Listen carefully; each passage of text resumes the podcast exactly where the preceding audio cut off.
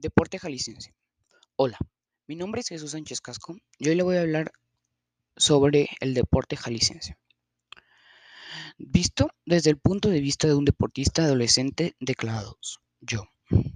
El deporte en Jalisco es muy amplio y está regido por el CODE Jalisco, Consejo Estatal para el Fomento Deportivo.